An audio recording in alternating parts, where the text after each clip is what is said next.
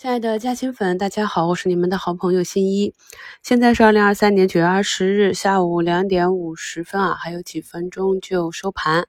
今天的盘面呢是非常的沉闷啊，那么马上就收盘，已经有三千七百多家个股下跌了，北向资金呢也是缓慢流出三十多亿。盘中的个股或者是冲高回落，或者是慢慢的震荡下行。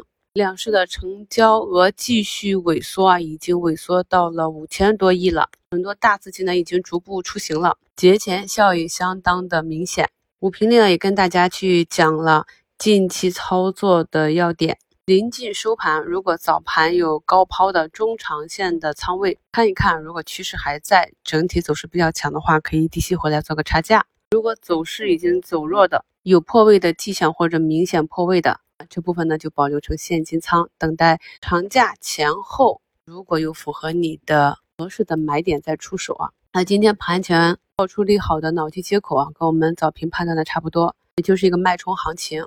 除了非融资标的创新医疗全天封在涨停板上，可融券的创业板标的三博脑科从早盘冲高十三个点，一路慢慢下行。目前呢，也是收出一根长长的上影线，相信很多朋友呢也是做好了两节假期的准备了。那么这段时间呢，市场会比较低迷，但是大家呢还是可以晚上花一点时间来复盘看一看。当市场上只有几百家个股上涨的时候，我们重点去看一下这些上涨个股的形态。那如果是底部的，又刚好有逻辑、有成长性估值，又跌到历史底部分位的这些。就重点关注起来，因为呢，现在的市场是缺乏流动性，个股呢想要短期大涨是比较难的。我们可以看到板块中的一些龙头，虽然有资金抱团取暖，但是也很难封上涨停。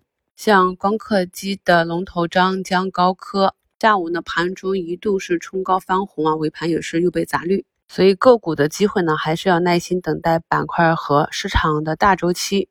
然而，在这个环境下，能够抗跌，在市场缺乏流动性的普跌的行情下，还能够走出逆势抗跌走势的，就说明啊，有资金看好这个标的，并且逆势去布局。那么，在节后或者接下来新的一个周期到来，这些被资金逆势布局的品种呢，往往容易走出超额收益的行情。节目简介中再次给大家贴了明晚直播的链接，明天开播之后直接点击节目简介中的直播链接，也是可以进到直播间的。行情比较低迷啊，看盘的感觉就是昏昏欲睡啊。如果在节前没有时间看盘的朋友，坚持订阅收听心仪的节目即可。那如果市场上有什么突发的变化，我会在第一时间跟大家分享。同时呢，我也是准备坚持看到节前的最后一个交易日。感谢收听，我们明天早评见。